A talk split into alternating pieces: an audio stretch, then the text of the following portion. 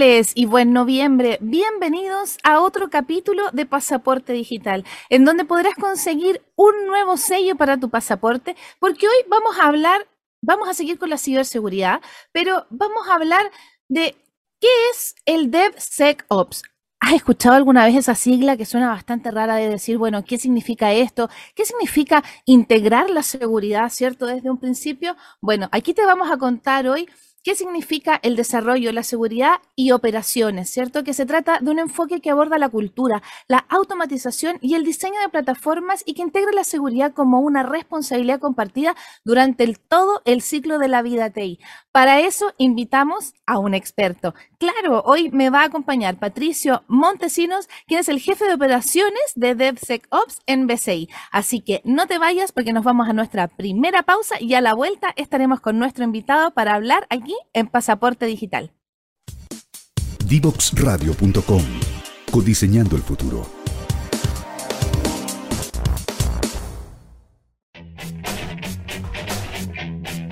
Divoxradio.com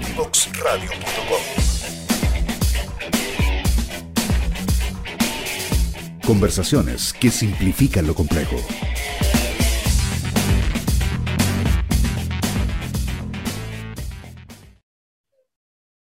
Ya estamos de vuelta aquí en Pasaporte Digital por Divox Radio. Mi nombre es Ruth Pizarro y estoy muy contenta porque hoy vamos a poder hablar con un experto respecto a lo que es el DevSecOps, ¿sí? Y para eso obviamente me acompaña mi querido Patricio Montesinos. Gracias por aceptar la invitación aquí a Pasaporte Digital.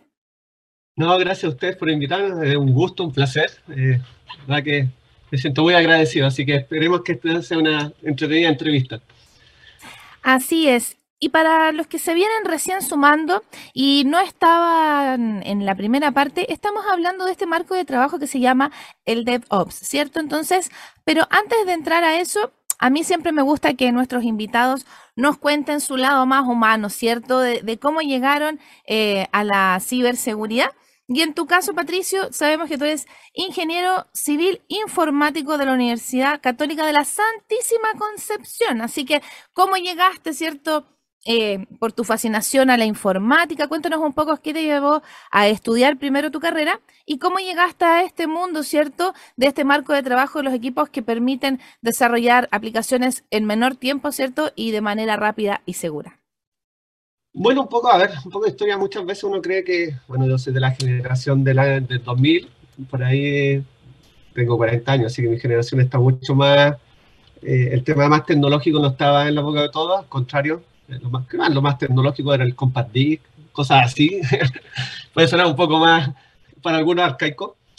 Y, mi afición por, el tema más tecnológico creo que nace, va a sonar como, mucho, el tema de los juegos. Yo a mí me gustaba mucho el tema de, los juegos de Nintendo. Nunca tuve una consola, pero siempre me gustaba, jugaba con algunos amigos. Y en algún momento, cuando yo estaba, yo, yo estudié en un liceo comercial, en Concepción. Yo soy oriundo de Concepción eh, y estudié en un liceo comercial. Entonces, lo típico cuando uno estudia en un liceo comercial es que no vas a entrar a la universidad, sino vas a seguir tu carrera más en ese sentido. Y, no me gustaba. Creo que yo soy contador, de hecho, del liceo, y no me gustaba porque asumía que era algo muy fijo, algo que iba a estar haciendo todo, exactamente lo mismo, sin, sin, menospreciar un poco a los que estén estudiando auditoría y todas esas cosas que lo encuentro muy, muy, hoy día, eh, muy importante. Y en algún momento, siempre me va a hacer sonar un poco irrisorio, pero yo quería estudiar pedagogía en historia. Me encanta, me encanta la historia, de hecho me encanta la historia de la Segunda Guerra Mundial y todo eso.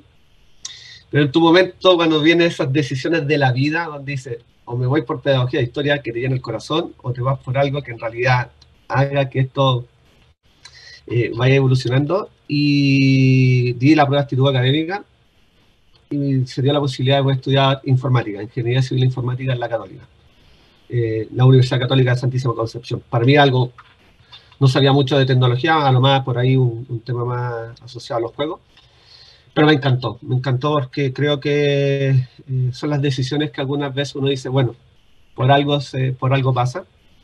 Y hoy día me tiene trabajando en todos estos temas que son bastante importantes a nivel mundial y, en todas las organizaciones. Y ahí fui, fui, bueno, en mis seis años de estudio como ingeniero civil, como todos nos pasan cálculos, pasan todo el tema de, informática.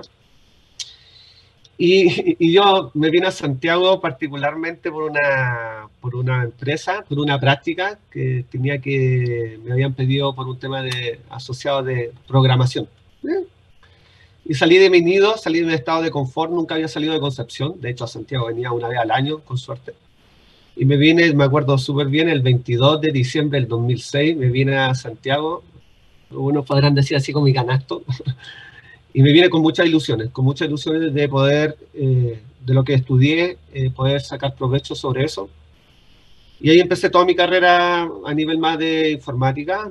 Fui programador, fui programador en un subterráneo, no veía la luz del sol, o sea, llegaba en la mañana, salía en la noche, 24 por 7, era un afán de poder sacar el proyecto. Y ahí empecé a conocer muchas cosas, de eh, temas de programación, de QA, y después me di el salto a un tema un poco más asociado a, a la parte financiera, de hecho ahí me metí a, una empresa más financiera. Y mi carrera nace con todo el boom en BCI como arquitecto de calidad, y creo que ahí, ahí, fue la diferencia. Eh, BCI siempre te, te, te lleva a hacer otras cosas. Y eso cayó justo en mi interés de poder eh, saber cómo está el mundo, no solamente cómo está en Chile, y empezar a investigar, leer, leer, leer, investigar, y por ahí nacieron ciertas iniciativas que justo caen con DevOps, que hoy día todos ya hablan, pero era el año 2014 que nosotros estábamos ahí, un grupito, eh, de hecho, muy pocas personas tratando de, de cambiar el mundo. Lo digo con mucho respeto, tratando de evangelizar en una plaza donde nadie te escuchaba y decían que eras loco. Bueno, este loco hoy día creo que eh, fue, fue uno de, los impulsores o, de estos cambios que uno puede tener. Así que es un poco, un poco más la parte más humana y por qué he llegado hoy día a DevSecOps. Bueno, ahí eh, se da naturalmente porque yo he trabajado mucho en el tema de DevOps y una patita que faltaba y que hoy en día es súper importante el tema de seguridad lo, voy a hacer muy simple. Es como vivir en, una, en un condominio y siempre te preocupaste que el conserje era el que tenía que generarte toda la seguridad. Hoy día tenemos que pensar que eso no, con eso no alcanza y tienes que colocar en tu casa, en tu auto, GPS, colocar ahí cámaras. Creo que estamos en un, tenemos que colocar hoy día la seguridad en todas partes. Obviamente con las restricciones que uno tiene. El tema de la privacidad, el tema de la el manejo de los datos, que hay una de estas cosas que hoy día en Chile también estamos en pañales, pero a nivel de europeo, a nivel de Estados Unidos, hoy día eh, ya, ya, ya hay normas y, hay empresas que van en ese sentido. Yo creo que por ahí también tú has visto bastante la evolución, tal como decías, nuestra generación, yo también soy también estoy en el cuarto piso como tú, y yo creo que nosotros vimos nacer desde esta seguridad que, tal como decías tú, que era solamente tener eh, un firewall o tener actualizado el antivirus, era como todo lo que sabíamos de seguridad y siempre asociamos, y lo decimos en todos los capítulos con nuestros invitados que hablamos de seguridad informática, que antes era solamente el miedo a que te robaran dinero del banco. En la protección de los datos, de que realmente tu negocio estaba virtualizado, no, no estaba tan cercano y tan real como es ahora. Y también es un gran punto, como dices tú, porque es educar, porque finalmente todo este, este punto de vista va más allá de un desarrollo em, que sea para una sola persona, sino que aquí estamos hablando de un desarrollo cierto general, un desarrollo de las empresas, de lo que estamos avanzando como humanos. Entonces, eh, en esta parte me gustaría que nos contaras un poquito, Patricio, ¿cómo fue tu primer desafío cuando tuviste que hacer un equipo, porque no es solamente mezclar, eh, no solamente el desarrollo de un software, sino que tienes que decir al equipo cómo ir trabajando. Entonces, me encantaría que nos pudieras contar cómo te fuiste acercando, ¿cierto? Y para llegar, obviamente, al cargo que tienes ahora dentro de BCI. Mira, a ver, y, tienes toda la razón de, de, tu comentario. Y son esos desafíos que uno dice, bueno, uno siempre trabajó reunías solo porque tú crees que tu expertise, tu especialidad te da como para trabajar solo y si trabajas en un grupo parece ser que si no está todo alineado. Y una de las cosas que creo que uno tiene que potenciar es el tema del liderazgo. Y eso también puede conocerse a uno mismo y conocer a las personas que, que, trabajan con uno. Que también lo motiva. ¿Qué cosa, si estás en la misma sintonía, yo creo que eso es importante. Y en esa sintonía eh, me costó, me costó porque una de las cosas que creo yo, y soy de la vieja escuela, puede ser es que uno siempre tiene que ser creíble. Y al ser creíble, uno tiene que estudiar. Yo soy, yo soy de, convencido que uno tiene que estudiar, informarse, tener diferentes perspectivas, no tener una verdad absoluta cuando uno no tiene la verdad absoluta, seguir a, personas que te hagan cambiar la mente. Y ahí yo creo que fue lo, importante porque en ese sentido dije, ok, si quiero hacer este cambio, también tengo que ser creíble para las personas y darle ese espacio. Y ahí empezamos a, generar con personas que tenían la misma afinidad. Eh, porque una de las cosas que yo hago es conversar con las personas al principio. Oye, ¿qué te parece esto? ¿Qué te parece lo que estamos trabajando? ¿Qué te parece esta iniciativa? Entendemos que es importante también dar el siguiente paso. Eh, y creo que he logrado un buen equipo, creo que he logrado un buen equipo eh, donde hemos hecho sinergia, una sinergia positiva, donde lo que buscamos es salirnos de lo normal, de lo que hoy día ya está hecho y con esto está suficiente. Creo que no, es así. Yo siempre he dicho, afuera hay un mundo donde te quiere atacar, hay un mundo, hay personas que se levantan la mañana sabiendo que hay un posible error. Y en eso tú tienes que decir, ¿cómo concientizamos? ¿Cómo hacemos que esto no solamente sea un músculo de nosotros, que se puede fatigar, sino que sea un músculo de todo nuestro ecosistema? El concientizar es aprender, es enseñar, y hemos estado en esa misma línea. Eh, Solo ha sumado gente para que impresionante y de diferentes áreas eh, que, que, le interesa estos temas. Y hemos estado haciendo cambios paso a paso porque también hay que tomar la medida de las organizaciones. Hay organizaciones con las que yo trabajo que son gigantes y mover este elefante hay que entenderlo desde qué punto de vista. A diferencia de una startup, a diferencia de otras empresas, que sería mucho más fácil hacer todos estos cambios. Hay temas presupuestarios, hay temas de procesos, de personas, organizacional, reglamentos. No, hay mundo de que hay que empezar a relacionar estas cosas para poder hacer ahí eh, que esto vaya evolucionando. Así que me, me, gusta mucho leer, me gusta seguir a las personas, me gusta escuchar mucho de, personas que puedan contribuir en esto y, experimentar. Yo creo que esto es el experimentar. Ahí siempre con el experimento algo, algo podemos caer, ¿cómo se llama? Podemos encontrar algo para bien o para mal. Entonces, creo que tengo, he tenido buenos líderes y también como mismo como la, organización de trabajo que te da esa misma libertad de poder eh, dar el siguiente paso. Eso es súper importante. Y entre paréntesis, no sé si soy yo, Patricio querido, o es tu micrófono que te sentí un poco chicharreando. Capaz que es mi... Puede ser. Así que para que lo veamos ahí, porque un par de, auditores me mandaron eh, ese comentario. Así que gracias también, aprovecho oh. de mandarle un cariño enorme a toda la gente que nos apoya, ¿cierto? Recordemos que esta iniciativa también está auspiciada por Talento Digital, ¿cierto? Y que aquí lo que estamos tratando de hacer es educar para que la gente vea todas las posibilidades que hay en el mundo de la informática y sobre todo en la ciberseguridad, porque tal como lo hemos venido conversando con otros invitados, em, hay muchas cosas que a lo mejor no es una carrera afín la que mm, yo tenga, que estoy escuchando, ¿cierto? Algún auditor que diga, hoy yo en realidad soy abogado, o a lo mejor diseñador, o quizás, como decías tú, profe, a lo mejor nos está escuchando algún historiador, algún profesor afín, y diga, hoy en realidad está súper entretenido esto de la ciberseguridad, esto de los equipos de trabajo eh, con estos marcos, ¿cierto? De que sean más ágiles. Entonces, em, ¿tú qué nos podrías recomendar por tu experiencia por ejemplo, para armar estos grupos de trabajo, eh, ¿cómo podría yo buscar información o dónde yo me podría orientar si yo quisiera seguir este camino em, que estamos conversando ahora del DevSecOps?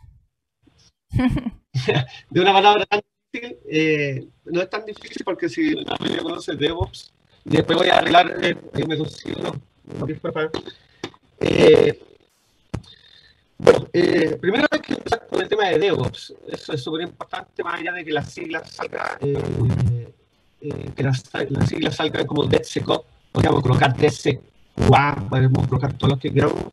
Lo que estamos haciendo aquí en este sentido es colocar la seguridad en nuestros flujos de delivery que tenemos hoy día. Y esto mucho de la automatización que, que conlleva eso. El, cambio cultural, DevSecOps viene de la mano de un cambio cultural de las personas, que las personas entiendan que la seguridad es parte de uno como tú dijiste, la ciberseguridad, la seguridad de la información, pero acá tenemos que decir desde el mismo desarrollador, desde el mismo PO, desde el mismo de, de, riesgo, en todas las áreas que intervienen dentro del flujo de libre, entiendan que es importante el tema de seguridad. Ahora, ¿Cómo empezar? Primero, eh, empezar entendiendo todo lo que es DevOps. Ahí, hoy día estamos súper masificados, hay cursos gratuitos. De hecho, por ahí también hay, instituciones que pegan para poder hacer cursos. Ve mucho sobre temas de seguridad, en el sentido de que hay muchas conferencias. EcoParty parece que está esta semana en, Argentina, eh, sí, que habla mucho de temas Me acaban de avisar que vamos a hacer una pequeña pausa, perdón que te interrumpa, pero vamos a, tratar de mejorar el tema del audio para toda la gente que nos está acompañando, ¿cierto? Así que son, es la magia del vivo, a veces pasan esas cosas, así que no te despegues de tu conexión aquí a Divox Radio porque vamos a ir a una pequeña pausa comercial y a la vuelta vamos a seguir conversando con Patricio Montesinos. ¿Quieres ser un protagonista?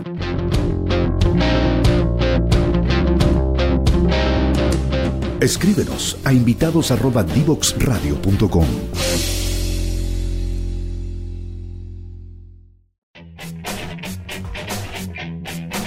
Divoxradio.com.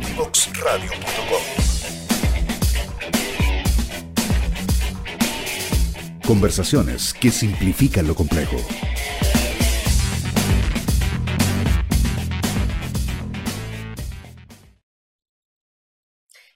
de vuelta aquí en Pasaporte Digital. Estábamos conversando con Patricio Montesinos y estábamos justo a la mitad de un tema importante, Patricio, así que puedes retomar ahora el micrófono todo suyo y sin chicharra.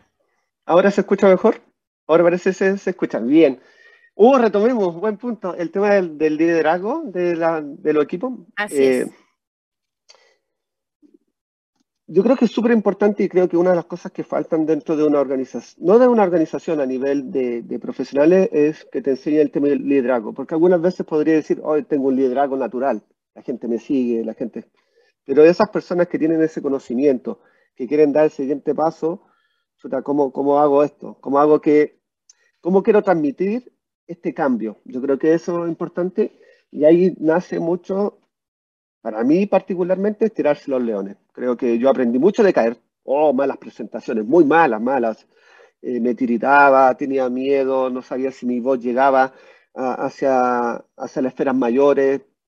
Entonces empecé a decir, ok, si quiero ser creíble, quiero hacer un cambio, tengo que ir aprendiendo, tengo que ir eh, sabiendo qué cosas tengo que ir mejorando. Y como le he dicho en casi la entrevista, experimentar, experimentar y, verdad que tomáis una batuta de querer hacer un cambio. Yo creo que el que quiera hacer un cambio, el que entienda que se puede hacer algo mejor, el que entienda de que está la oportunidad, ahí está, es un liderazgo personal. Convencer a tu, a, tu jefatura, convencer a tus pares, convencer a, hacia los lados, porque es verdad que en algún momento vas a tener ese espacio. Y si no es el espacio ahí mismo donde estás trabajando, siempre va a haber un espacio que alguien te va a escuchar, alguien te va a decir, sí, mira, estás de acuerdo. Ahora, como yo dije, como hay que ser creíble y uno tiene que ponerse a estudiar, entender las cosas, entender la contextualización de uno está trabajando, es también generar cofradías. Yo soy una persona que honra mi palabra. Y así como honro mi palabra, la gente cree en mí. Y algo muy social y cultural. Eh, es que en Chile la palabra no, no es muy... tiene como un grado de... No, este... Capaz que sí, capaz que no. Creo que eso es importante. Yo creo que ahí cuando uno genera las confianzas, se te abren puertas, la gente va a confiar en ti, y si va a confiar en ti es porque cree que tú hoy día estás, tienes todos los argumentos para poder hacer esa, ese cambio dentro de lo que tú estás, eh, ¿cómo se llama? Eh, queriendo hacer. Entonces, verdad que ahí me he encontrado con mucha gente, de hecho trabajo con mucha gente, trabajo personas que de mucha edad como jóvenes, jóvenes, y, verdad que me tengo que ir adaptando a, esta, a estos cambios. Por ahí me cuesta un poco porque mi forma, no sé, igual con los jóvenes tengo igual cercanía, pero, pero verdad, es una cosa de, empatía que creo, creo cultivándola. Como dije, hay habilidades blandas, habilidades duras, y yo creo que las habilidades duras pasan a ser más las habilidades blandas de uno. Así es, y además lo que el concepto de habilidad blanda, sobre todo en este tipo de equipos de alto rendimiento que tienen que integrar, ¿cierto?, muchas fases y muchas áreas del trabajo, que eh, tienen un objetivo de negocio, tienen que tener, ¿cierto?, ese grado de, empatía, de camaradería, de adaptabilidad y sobre todo em, de poder hacer entregables, ¿cierto? Se vale decir de ir mostrando resultados, porque antiguamente usábamos, ¿cierto?, las cartas GAN eternas, con ah. justificaciones de desvíos eternos, ¿cierto? Y al final era todo un proceso súper eh, eh, burocrático, pero que también era la única forma que había establecida hasta ese momento de tener un control y de lograr, ¿cierto? Porque en el fondo el cambio de paradigma es que ya no es que tenemos que cumplir lo que proyectamos, sino que a medida que vamos teniendo experiencia y vamos fallando y aprendiendo a corto plazo, vamos desarrollando un mejor producto. Porque antes todos los errores eran como las penas del infierno. Ahora, en cambio, estamos con una cultura que decimos, bueno, mientras más te equivoques, pero que sea baratito, dale, porque del error aprendemos más. Entonces, para ti, Patricio, eh, ¿cuál ha sido uno de los grandes desafíos? Al integrar este equipo de trabajo que tiene estas distintas características? A ver, tú mismo dijiste, antiguamente estábamos asociados mucho más al proceso, que era como la carta y que no teníamos que desviarnos y el producto era como, había que sacarlo como en seis meses, un año y ahí nos íbamos al infierno. Creo que hoy día nos vamos al infierno un poco más rápido y salimos más, o nos vamos al cielo o vamos al infierno. A ver, eh, desafío. Primero, eh, entendemos que en una organización hay diferentes objetivos y eso es una de las cosas que me ha costado particularmente. Como son diferentes áreas y cada área tiene su propio objetivo. Yo quiero tener salir rápido. Y el equipo de, desarrollo, o bien llamado hoy día, para que vayamos actualizando los conceptos, equipos de producto, no solamente equipo de desarrollo, yo desarrollo y eso lo dejo ahí, no, pues, es un, mi producto. Y como mi producto creo que funcione, sea de calidad, de seguridad, y quiero que evolucione. Primer paso. El equipo de producto quiere salir rápido. ¿Por qué? Porque la cuota en mercado, dependiendo de mi rubro, no, porque el otro banco, no, porque el otro retail va a sacar esto. Cree que la velocidad está asociada como, importa, llegamos a producción, marcamos el hito, marcamos, oye, no demoramos tanto en el sprint, Pero es la experiencia del cliente, es la reputación de la marca, es el riesgo que nosotros podemos pasarle por, por esta velocidad que eso nos lleva a tener responsabilidad. Por lo tanto, lo que buscamos en esto es decir, ok, yo, tú quieres velocidad, yo tampoco te puedo colocar, mm, por decir, ahí un, pórtico y que te haga, y te haga un cuello de botella, pero si empecemos a trabajar en este sentido que tu responsabilidad también va en el lado de la seguridad. Si tú haces las cosas bien, si tú levantas los requerimientos bien o la historia de usuario técnica, y yo estoy atento a sobre eso, yo puedo hacer que el flujo en realidad sea lo más expedito porque yo te puedo levantar alertas, decir, oye, arregla esto rápidamente.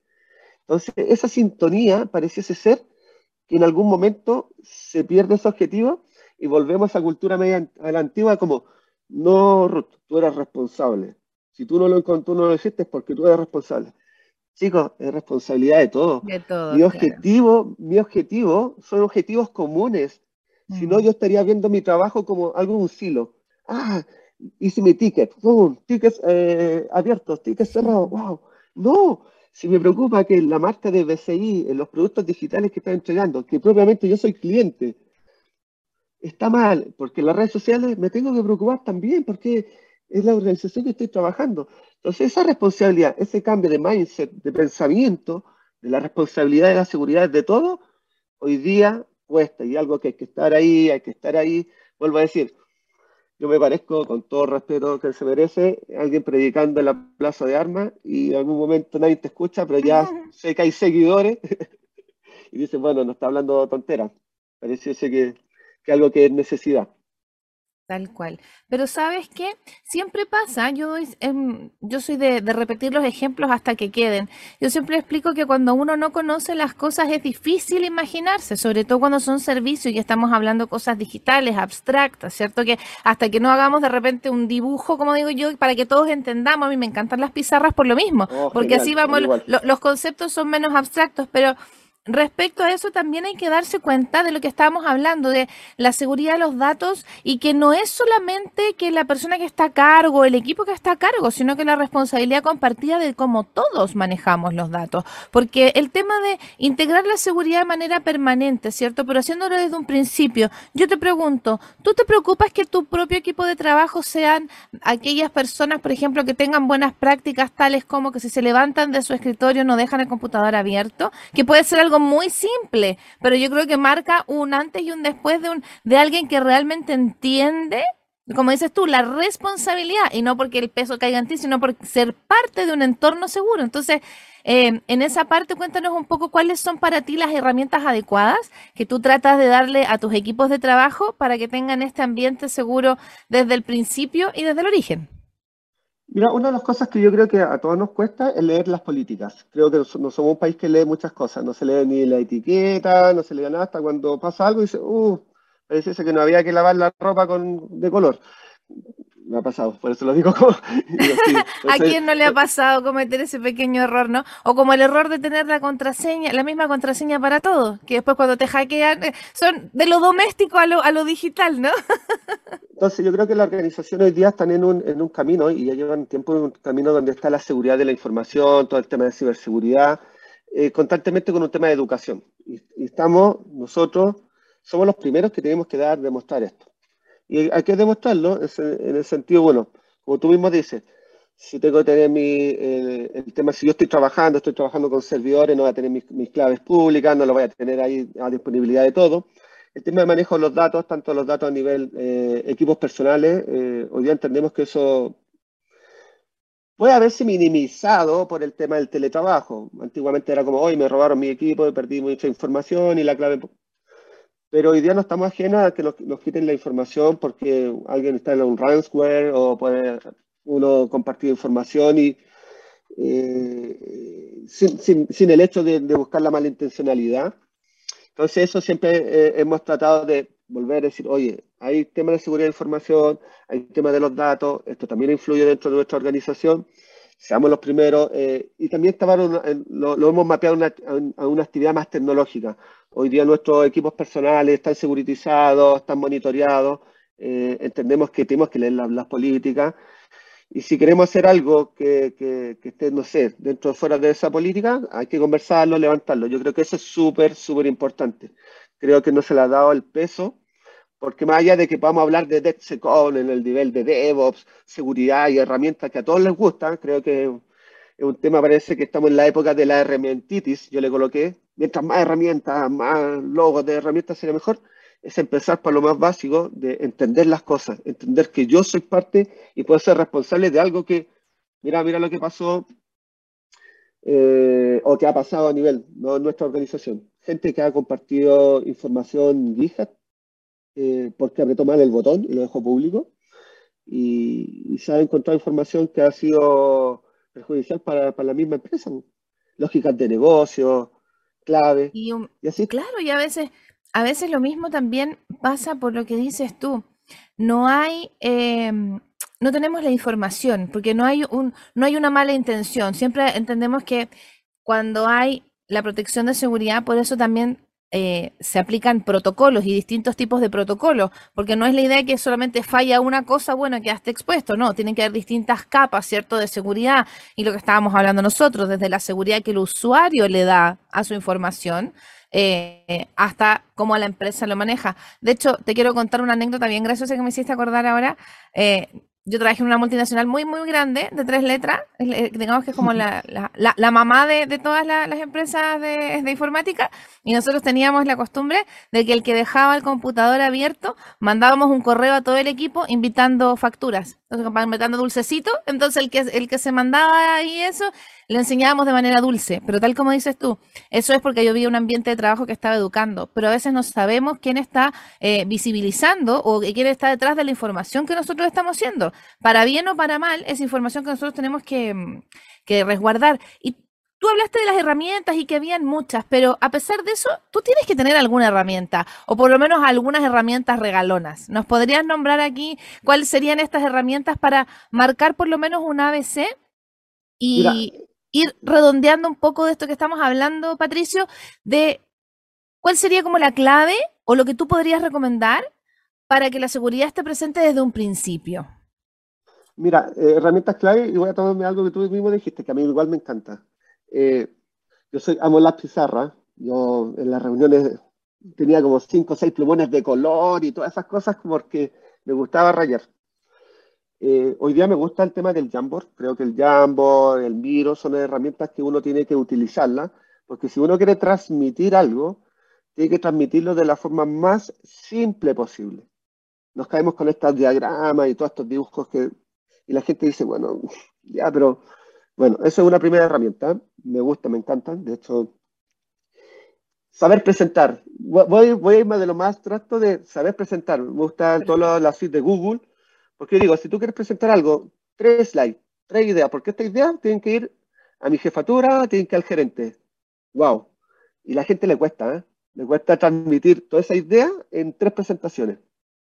Eso es una, a nivel más de desarrollo, me gusta, yo trabajo mucho con repositorios, particularmente me gusta GitHub, me gusta Bitbucket porque dejo todos los códigos ahí, lo tengo súper resguardado en repositorios privados porque creo que es una herramienta que todo profesional debería conocer, saber porque de ahí nace, nace el código, nace la, todas las configuraciones que tenemos.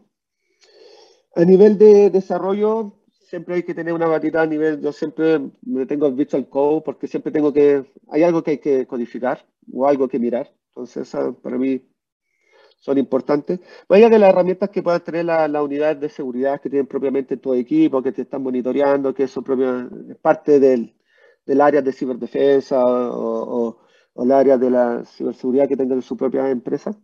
Y después empezamos un poco más de DevSecOps, un poco más de DevOps. Te podría hablar de Jenkins, te podría hablar de trabajar con Docker, podría hablar de trabajar eh, con alguna nube, con algún vendor, eh, Azure, GCP, AWS, siempre tienes que tener una cuenta ahí porque siempre vaya a poder hacer algo. Eh, muy abierto a la herramienta open source, pero también ahí tengo una, hay, hay beneficios, pero también hay, hay, hay resguardos sobre eso. He estado mucho investigando también de eso a nivel legal, a nivel de cumplimiento. Eh, me gusta utilizar herramientas open source, me gusta probarlas, pero me gusta leer primero qué es lo que tienen. Creo que eso es importante. Yo hablo más de un stack tecnológico, que hoy día trabajamos como DevOps y como trabajamos en la mayoría de la empresa. Pero trabajar con Jenkins, bueno, eh, Docker, por ahí está Kubernetes, algunas herramientas de seguridad que les podría estar nombrando toda la tarde. Eh, a nivel open source, a nivel comercial.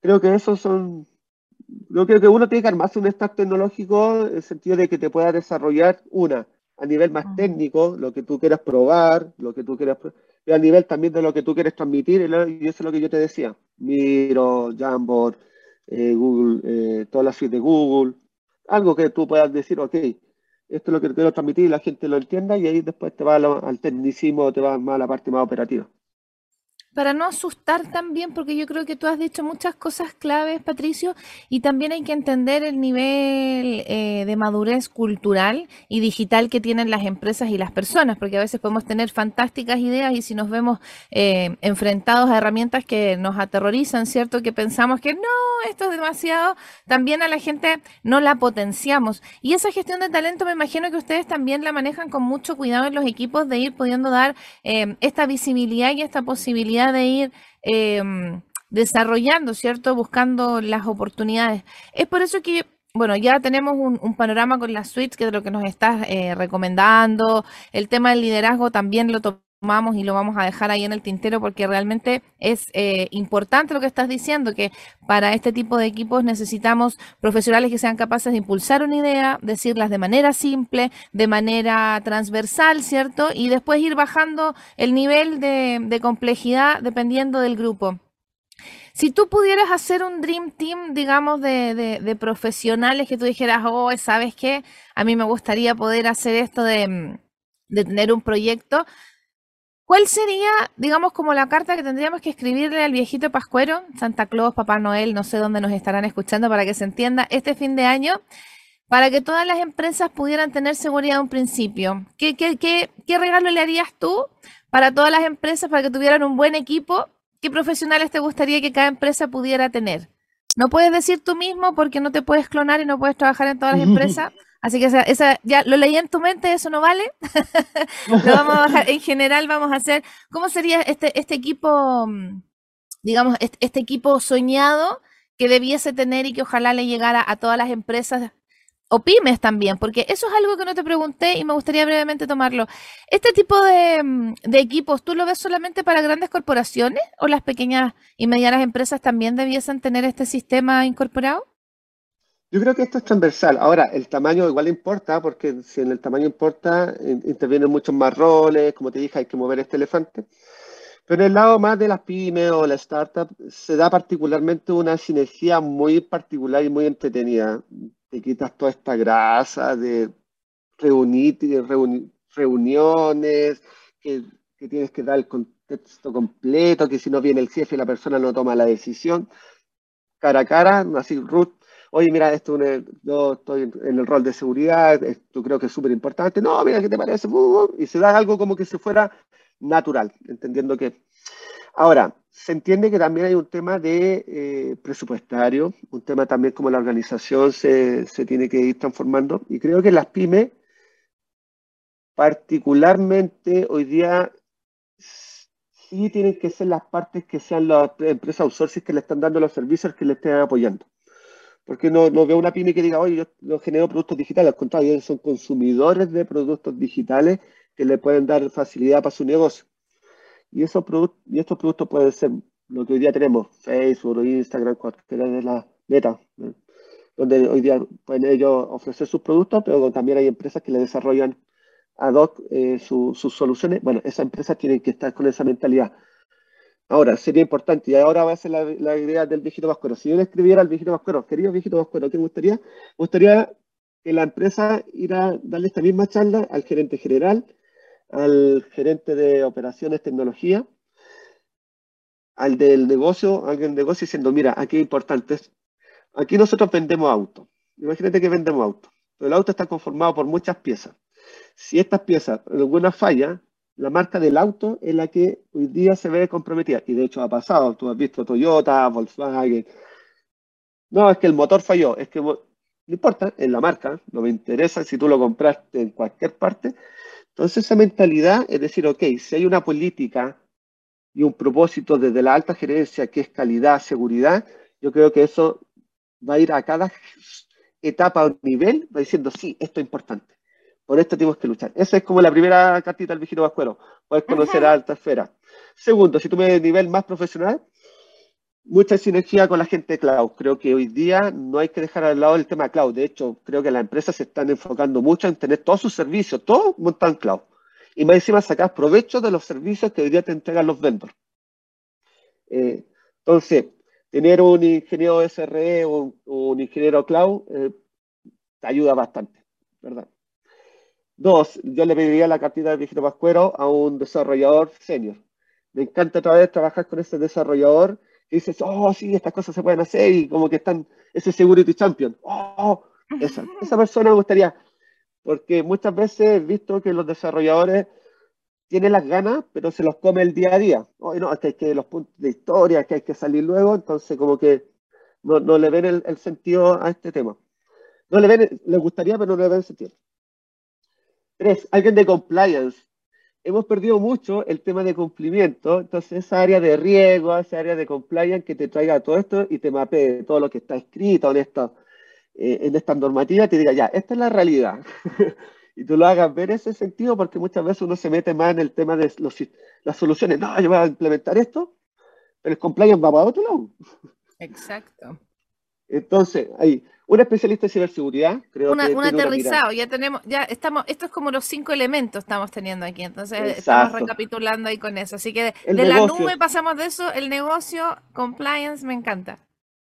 Negocio, eh, la nube, el tema de compliance, el tema de desarrollo, que podemos estar aquí mapeado, el tema de ciberseguridad. Me encanta ese especialista en ciberseguridad que tiene una mirada transversal, desde perimetral, desde tema arquitectónico, y esa tenemos una conversación muy...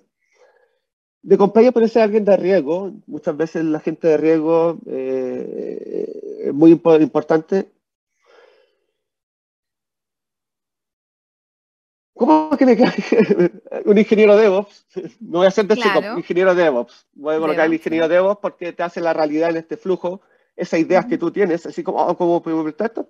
Este lo va a hacer, te va a hacer esta realidad. Y podría ir sonando más, más gente dependiendo de las organizaciones. Las organizaciones tienen muchos roles que pueden ser muy nutrientes para ti, pero creo que mientras más gente tú coloques, hay que saber en qué te va a apoyar. alguien puede decir, oye, alguien de arquitectura se te olvidó. Lo mapeo un poco al, arquitecto o al especialista de ciberseguridad que tiene una mirada en ese sentido también eh, por su día a día. No, creo que eso. No, no me... ¿Con eso? Si no sale muy caro, Si no sale muy caro.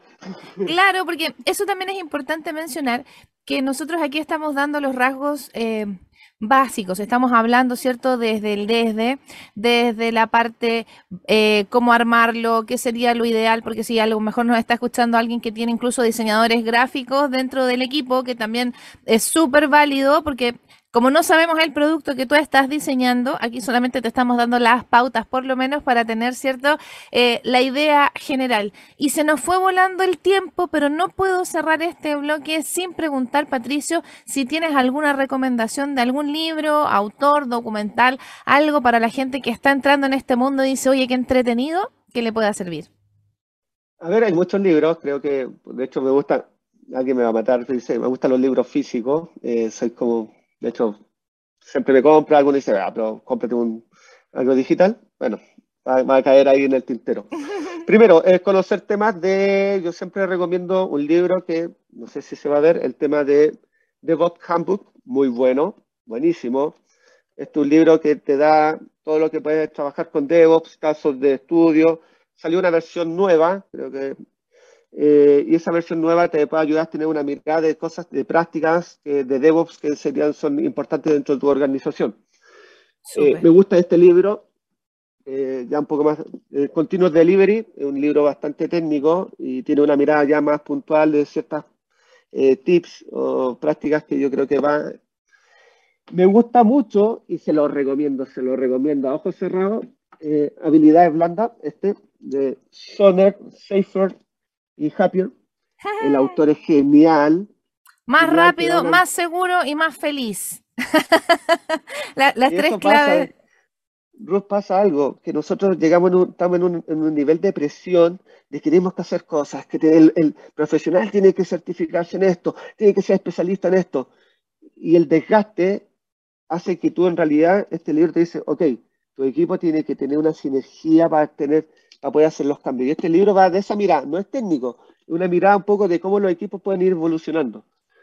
Y, Oye, eh, y el último libro, antes de que se nos va el último minutito que nos queda, porque también le vamos a, decir a la gente que pueden buscar a Patricio en LinkedIn como Patricio Montesinos Durán. En realidad es Patricio Ariel, aparece, porque yo lo, ya, lo, ya lo sigo, ya lo sigo a nuestro profe querido que nos acompañó hoy y que vamos a dejar estos tres libros en la descripción, ¿cierto?, de esta transmisión de LinkedIn, ¿cierto?, de Divox Radio.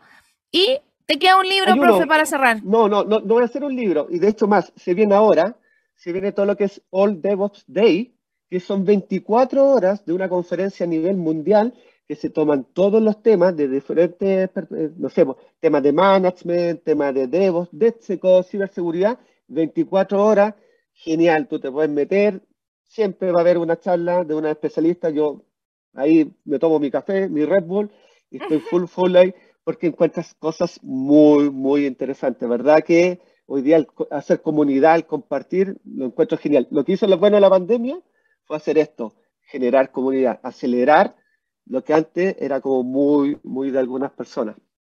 Así es, así que buenísimo, se nos pasó volando, que nos están tirando las orejas, que nos pasamos unos minutitos, pero era necesario, así que Patricio, te agradezco profundamente que hayas aceptado la invitación aquí a Pasaporte Digital con todo lo que conversamos, así que invitamos también a toda nuestra audiencia a seguirlo en LinkedIn para que tengan todos estos consejos y mucho más. Y tú no te vayas, que nos queda el último bloque y ya volvemos.